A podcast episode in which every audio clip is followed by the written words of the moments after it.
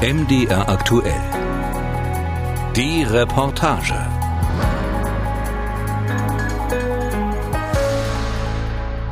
Drei Jahre lang hatten sie Krieg gegeneinander geführt, Griechenland und die Türkei von 1919 bis 1922. Die griechische Armee hatte Smyrna besetzt, das heutige Izmir, und war in Richtung Ankara vormarschiert. Dann aber schlugen die türkischen Truppen zurück, die zu jener Zeit gegen mehrere Mächte um die Unabhängigkeit der Türkei kämpften. Sie vertrieben die griechischen Soldaten für immer aus Anatolien und sie schlugen Zehntausende griechische Zivilisten aus Smyrna und Umgebung in die Flucht. Die türkischen Soldaten haben sich nicht schlecht benommen, aber die Partisanen, die danach kamen, die waren schlimm. Die haben gemordet, die haben vergewaltigt. Das war die Hölle.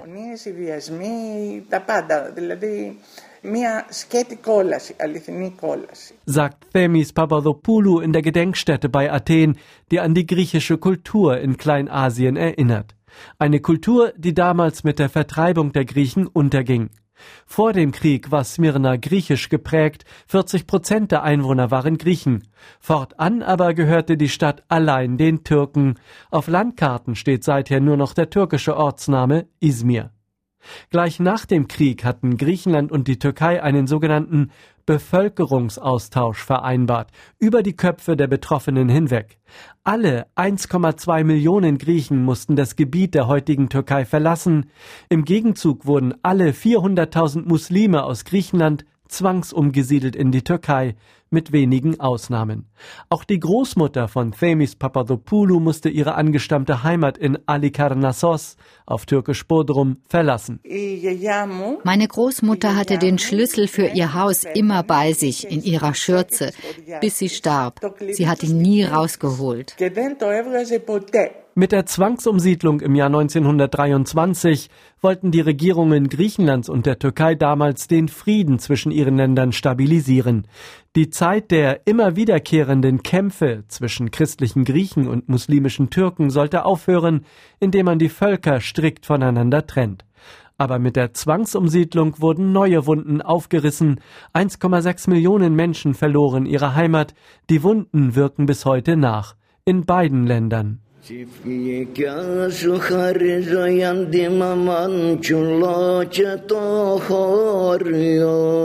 Mavro singt ein kretisches Liebeslied. Es handelt von einem griechischen Mädchen, das sich in einen türkischen Soldaten verliebt, erzählt der 88-Jährige. Seine Großmutter hat es geschrieben. Sie stammt von Kreta. Er selbst hat nie dort gelebt. Mavro, das ist sein griechischer Spitzname, sitzt in einem Café in Davutlar bei Kuschadasse an der türkischen Ägäis. Hier ist er geboren als Hussein. Hier hat er die meiste Zeit seines Lebens verbracht. Trotzdem sagt er, ich sehe mich als Kreter und wenn ich sterbe und nochmal auf die Welt kommen sollte, würde ich wieder kretisch sein wollen. Ich bin mit meinem Leben zufrieden. Sein Freund Yunus sitzt mit ihm beim Tee und erinnert sich. Wir haben uns als Kinder noch nicht mit dem Thema beschäftigt, aber schon gesagt, dass wir von Kreta stammen. Damals wussten wir nichts über Kreta, auch nicht, dass es eine Insel ist. Wir haben einfach gesagt, wir sind kretisch. So sind wir aufgewachsen. Der 42-Jährige ist der Vorsitzende der kretischen Vereine in der Türkei. Die Vorfahren der Mitglieder lebten als Muslime auf Kreta. Einige wurden schon Ende des 19. Jahrhunderts von der Insel vertrieben. Die letzten mussten 1923 gehen. Wenn man anfängt, die Geschichte zu studieren, dann begegnet man natürlich nicht nur schönen Dingen, sondern auch den ethnischen Unruhen, die es auf Kreta gegeben hat. Wir dürfen nicht in der Vergangenheit leben, aber wir dürfen die Vergangenheit auch nicht vergessen. Unsere Vorfahren auf beiden Seiten haben Fehler gemacht, haben sich gegenseitig ermordet. Wir dürfen die Fehler von damals nicht wiederholen. Wir müssen daraus lernen und uns heute mehr denn je für Frieden und Freundschaft Gesellschaft einsetzen. Hisser wohnt ganz in der Nähe von Yunus in Selçuk. Er ist Mitglied im kretischen Verein. Sein Vater ist noch auf Kreta geboren, verlässt die Insel als Kind. Kurz vor dem Tod seines Vaters mit über 90 reisen die beiden in sein Heimatdorf. Das hat ihn so, hat ihn so glücklich gemacht. Dem alten Mann versagt die Stimme, ihm kommen die Tränen. Seine jüngere Schwester legt die Hand auf seinen Schoß und erzählt weiter. Er hat gebetet und war so dankbar, dass wir ihm das ermöglicht haben. Er selbst hat früher kein Geld gehabt und es war auch einfach schwierig zu reisen. Dilek erinnert sich an einen alten Freund der Familie auf Kreta, Stephanos. Sie erzählt, eines Tages warnt er die Familie, türkenfeindliche Banden würden ihr Dorf überfallen. Die Familie flüchtet nach Heraklion, wo sie zwei Jahre in einem Lager darauf wartet, schließlich mit einem Schiff in die Türkei fahren zu können. Das alles hat mein Vater im Dorfcafé erzählt.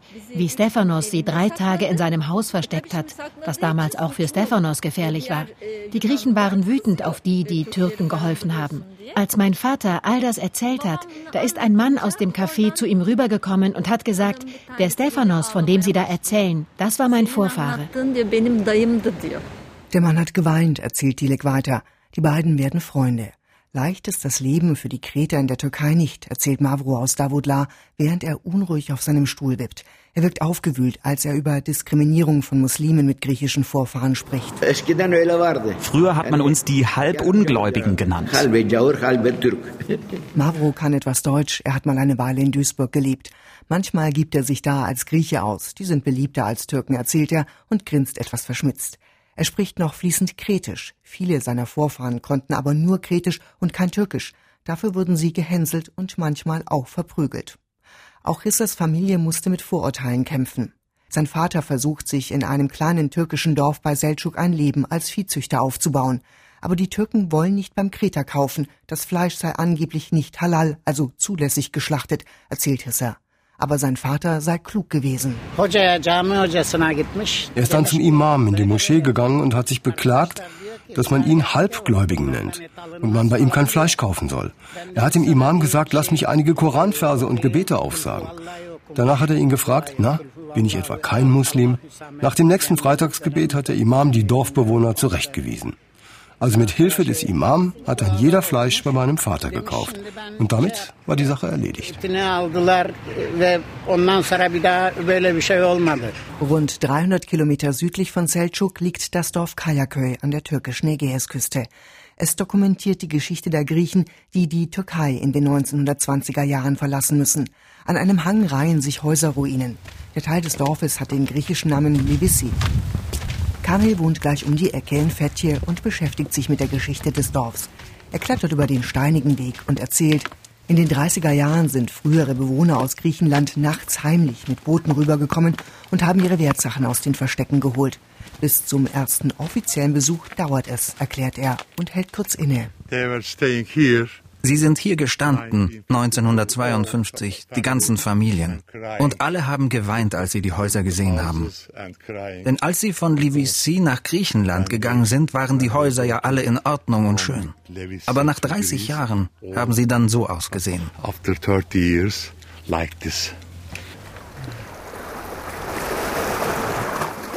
Am selben Meer, aber 500 Kilometer Luftlinie entfernt, haben sich die Vertriebenen aus Livisi und Makri eine neue Heimat aufgebaut. Ihre Siedlung am griechischen Ufer des Ägäischen Meeres, ganz in der Nähe Athens, nannten sie Nea Makri, Neu Makri. In Nea Makri ist Michalis Balaskas aufgewachsen. Seine Großmutter gehörte zu den ersten Siedlern hier und hat die Erinnerung an die alte Heimat gepflegt. So fühlt sich auch der 35-jährige Michalis Balaskas der griechischen Kultur Kleinasiens verbunden, allein schon wegen der leckeren Küche. My mother is uh, keeping the legacy of uh, this uh, kind of food. Meine Mutter hält das Erbe dieser Küche wach, sagt er. Mit dem Essen bin ich groß geworden. And this is the food I grow up. Michalis Balaskas hat die Heimat seiner Vorfahren in der heutigen Türkei besucht, würde das gern auch bald wieder tun, aber derzeit sind Reisen wegen Corona nicht möglich. In Griechenland gilt sogar eine Ausgangssperre, deshalb kann er nur am Telefon erzählen. In, ich war mit einem Programm der griechisch-türkischen Freundschaft dort in Fethiye, wie Makri jetzt heißt, und auch in Kayaköy, dem früheren Livisi, wo meine Großmutter gelebt hatte.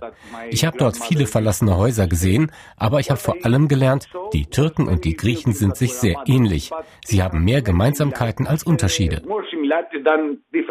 Das kann auch seine Tante Despina Damianou bestätigen. Sie hat in Nea Makri das Kulturzentrum mit aufgebaut, in dem die Geschichte der Flucht aus Kleinasien erzählt wird. Griechen und Türken haben früher in Kleinasien friedlich zusammengelebt.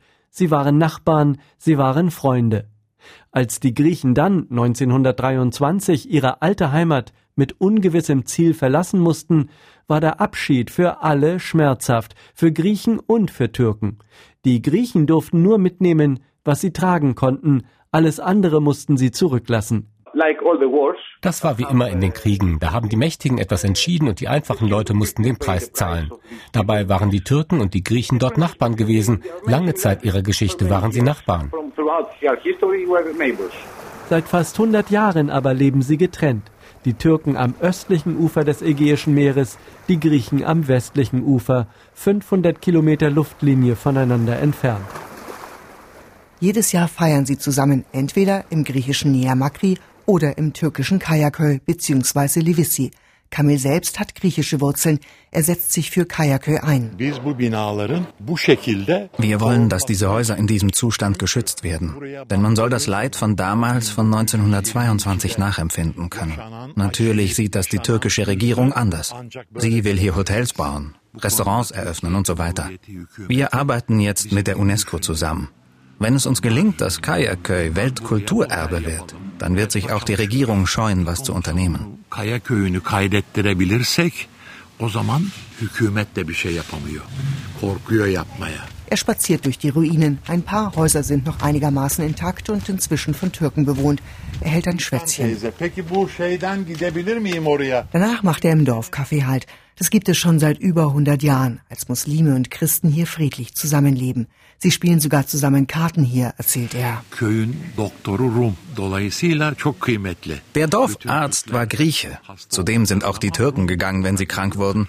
Das war sehr wertvoll. Man war sich also nah, bis 1914, bis zum Ersten Weltkrieg. Dann hat das Osmanische Reich entschieden, griechische Männer ab einem bestimmten Alter nach Anatolien zu transportieren, damit sie da arbeiten und hier nicht gegen das Osmanische Reich aktiv werden.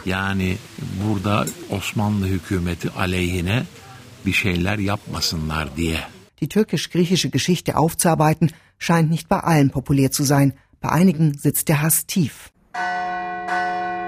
Die Glocken der griechisch-orthodoxen Kirche Ayafotini in Nea Smyrni bei Athen läuten zum Gottesdienst. Nea Smyrni heißt übersetzt Neu Smyrna. Die Siedlung haben Vertriebene aus Smyrna, dem heutigen Izmir in der Türkei, seit 1926 aufgebaut. Der Glockenturm der Ayafutini ist ein originalgetreuer Nachbau des Turms im alten Smyrna, der während des Krieges 1922 in Schutt und Asche versank. Die Vertriebenen aus Smyrna haben sich hier ein Stück Heimat wieder aufgebaut.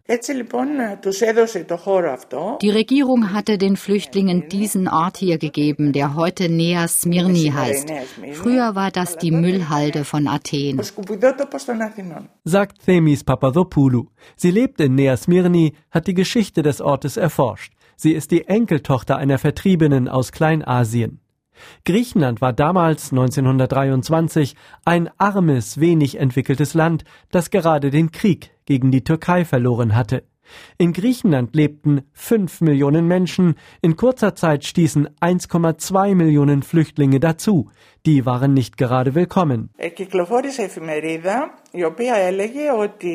gab eine Zeitung damals in Griechenland, die forderte, dass Flüchtlinge eine Armbinde tragen sollen, damit man sie gleich erkennt. In der Zeitung stand auch, die Flüchtlinge sollen nicht auf dem Bürgersteig gehen, sondern gefälligst auf der Straße bleiben. Ja, sie hatten es schwer, die Vertriebenen aus Kleinasien. Und viele fühlten sich überhaupt nicht wohl in ihrer neuen Heimat.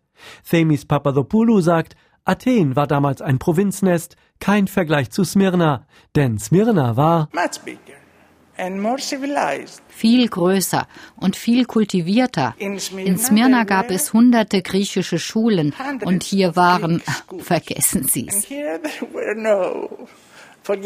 Letztlich, so meint Themis Papadopoulou, waren die Vertriebenen aus Kleinasien ein Gewinn für Griechenland. Die Menschen, die gekommen sind, haben ihre Kultur mitgebracht.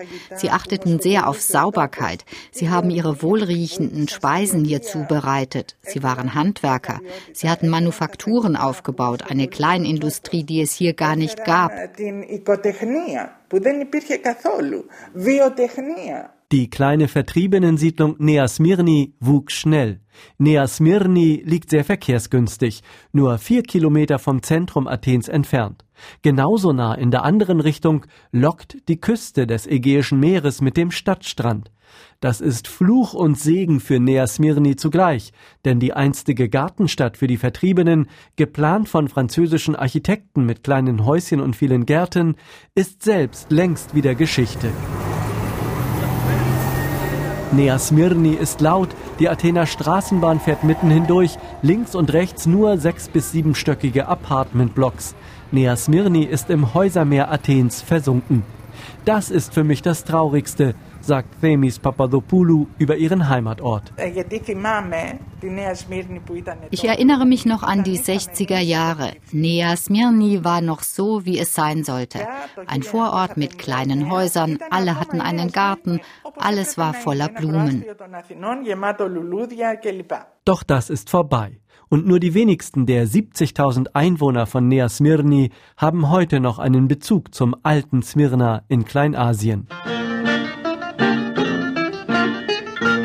So bleibt die Erinnerung an die alte kleinasiatische Heimat vor allem in Liedern erhalten. Nicht nur im Rembetiko, dem griechischen Blues, mit dem sich einst die Vertriebenen aus Kleinasien ihre Sorgen von der Seele sangen, sondern auch in den Liedern von Yorgos Dalaras, der schon 15 Millionen Platten verkauft hat und immer wieder das Schicksal Vertriebener besingt oder das schwierige Verhältnis zwischen Griechen und Türken, den beiden Nachbarvölkern. In diesem Lied schlendern die Freunde Jannis und Mehmet durch die Gassen ihrer Stadt am Bosporus. Für Jannis heißt die Stadt Konstantinopel, für Mehmet heißt sie Istanbul. Und der Sänger lässt in seinem Lied Mehmet sagen,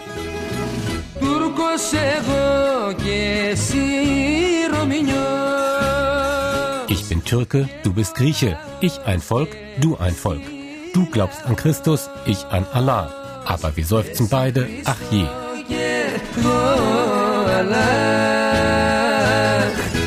όμως κι δυο μας αχ και βαχ. Dimitris Triantafylo sitzt in einem Park in Istanbul.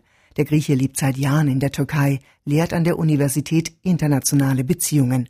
Und natürlich schaut er dabei auch auf die der beiden Länder. Seit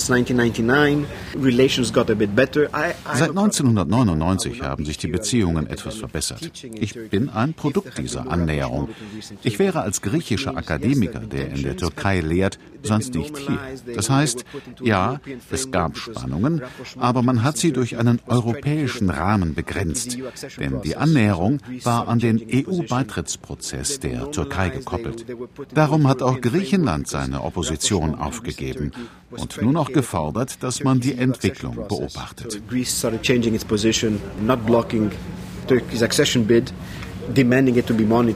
Die Annäherung scheint Geschichte. Dieses Jahr eskaliert der Streit im Mittelmeer um Seegebiete. Kriegsschiffe beider Seiten kommen sich im Sommer gefährlich nah. Dass es wegen der Pandemie kaum ausländische Touristen in den beiden Urlaubsländern gibt, verschärft die Lage. Es gibt eine stillschweigende Vereinbarung, dass es während der Sommermonate keine Spannungen gibt. In diesem Sommer war wegen Covid alles anders. Beide Länder haben zum Beispiel um deutsche Touristen gekämpft. All das bedeutet, dass die Periode, in der Spannungen normalerweise entschärft werden, ausgefallen ist. Außerdem sind die Grenzen in beide Richtungen nahezu dicht. Griechen und Türken können sich nicht mehr gegenseitig besuchen, nicht mehr miteinander reden. Mavro, dem 88-jährigen Kreter aus dem türkischen Kuschadasse, fehlt das. Er nippt an seinem Glas Tee und schüttelt den Kopf. Natürlich verfolgt er auch den Erdgasstreit im Mittelmeer. Der griechische Staat schlüpft bei der EU unter. Er will mehr, als ihm zusteht. Gott bewahre, ich will keinen Krieg, nicht einmal eine Ameise soll zu Schaden kommen. Niemand. Den Griechen soll nichts passieren, aber auch unseren Leuten nicht. Wir sind doch alle Menschen.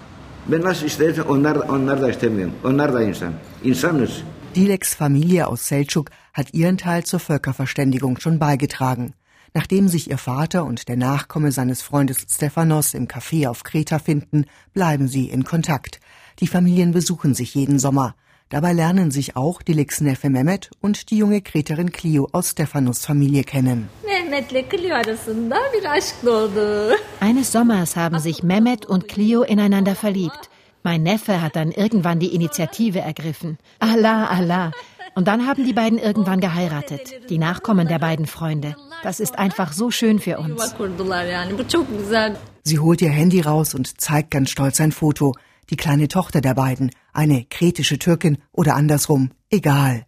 Die junge Familie hat sich allerdings ein Leben weder in der Türkei noch in Griechenland aufgebaut, sondern in Dänemark. Themis Papadopoulou, die pensionierte Englischlehrerin aus Nea Smyrni, will die Hoffnung nicht aufgeben, dass irgendwann einmal die Griechen zurückkehren können nach Kleinasien. Ja, die Hoffnung ist da, sagt sie.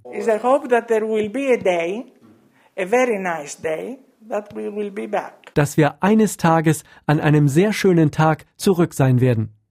Dass das ziemlich utopisch ist, weiß sie, aber sie möchte das Erbe ihrer Großmutter weitertragen, die einst aus ihrem Haus in Alikarnassos, dem heutigen Bodrum, vertrieben wurde und die Zeit ihres Lebens den Schlüssel zu diesem Haus, das sie verlassen musste, in ihrer Schürze bei sich trug.